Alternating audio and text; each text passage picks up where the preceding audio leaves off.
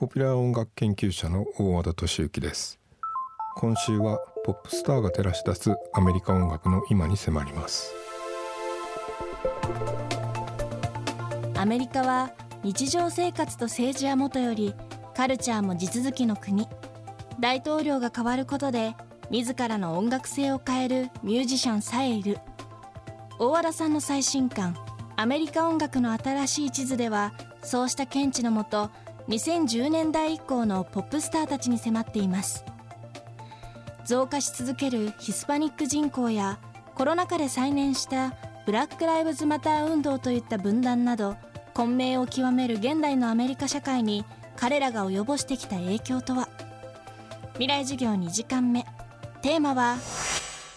ブルーノ・マーズとケンドリック・ラマー。アメリカ音楽の地図を書き換えた新星たち。ブルノ・マーズは、えー、プエルトリコ系と,、えーと、フィリピン系の親なんですよね。で本人はハワイで育っていると。で重要なのは本人はアフリカ系ではないっていうことでこのプエルトリコとフィリピンでしかもハワイこれ全部19世紀末の帝国主義の時にこうセットで出てくる地名ででまあ要するにアメリカが1890年代にこれからこう海外にこうどんどんこう帝国主義的に植民地主義的にこう発展していくって時に、えー、まあ米西戦争があってでまああのプエルトリコとフィリピンを領有するでハワイもあのハワイ王朝をこう合併させるそうするとブルーノ・マーズはその血を全部引いているわけですよね。でしかもそのハワイで育っていてこう彼は子どもの頃から幼少期の頃からエルビス・プレスリーのモノマネモノマネミュージシャンとしてキャリアをスタートさせてる。つまりこうもともとの植民地だった土地で、えー、宗主国のアイコンのモノマネシンガーとしてこう出てきてるっていうのが面白いなと思ってで彼は、まあ、ヒスパニックなのでで最初に、えっと、拾ってもらったレコードレーベルには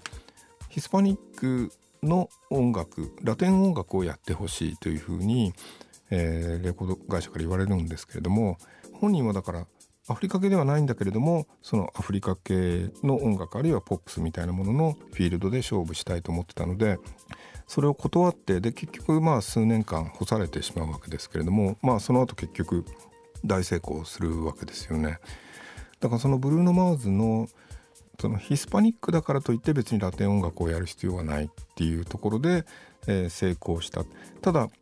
もう一つ面白いのは彼が、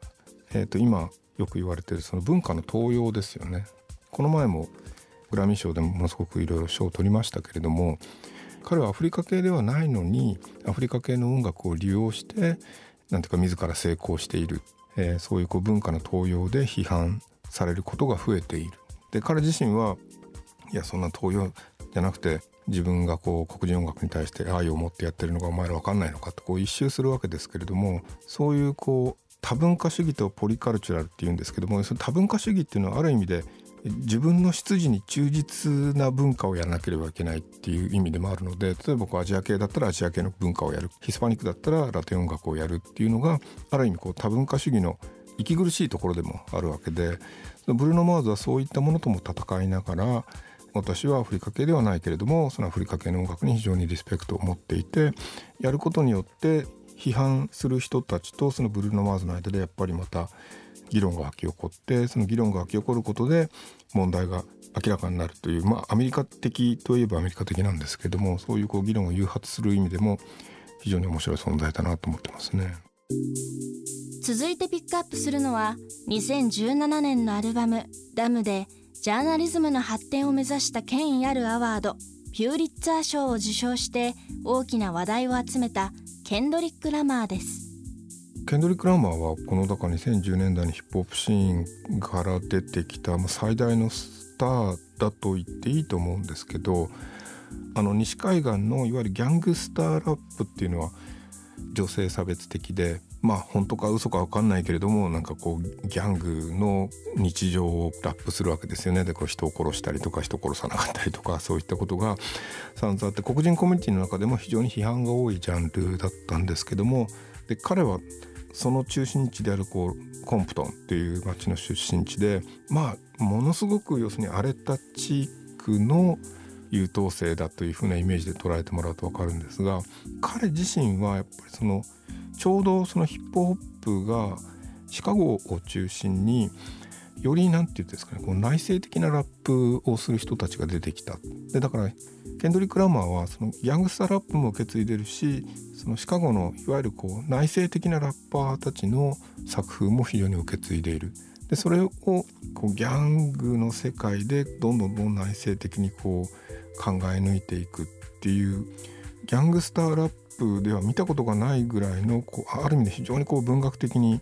質が高いリリックを書くようになったんですねケンドリック。でそれでまあ結局ピュリッツァー賞受賞っていうちょっとなかなか考えこれほとんどクラシックとか現代音楽の人が取る賞なので考えられないようなことなんですけどもだそういう意味で評価が高いんですけどもあの彼はもちろんその黒人の置かれた状況をこうリリックにして告発もしますけれども同時に黒人コミュニティに対する批判も割と容赦なくするという感じでだからあまりなんていうかこうヒップホップの定型にちょっと収まらないラッパーだと思いますね。未来授業今週の講師はポピュラー音楽研究者の大和田敏之さん今日のテーマはブルーノ・マーズとケンドリック・ラマーアメリカ音楽の地図を書き換えた新星たちでした。明日はエイジアン・インベージョン BTS がアメリカで求められた理由に迫ります。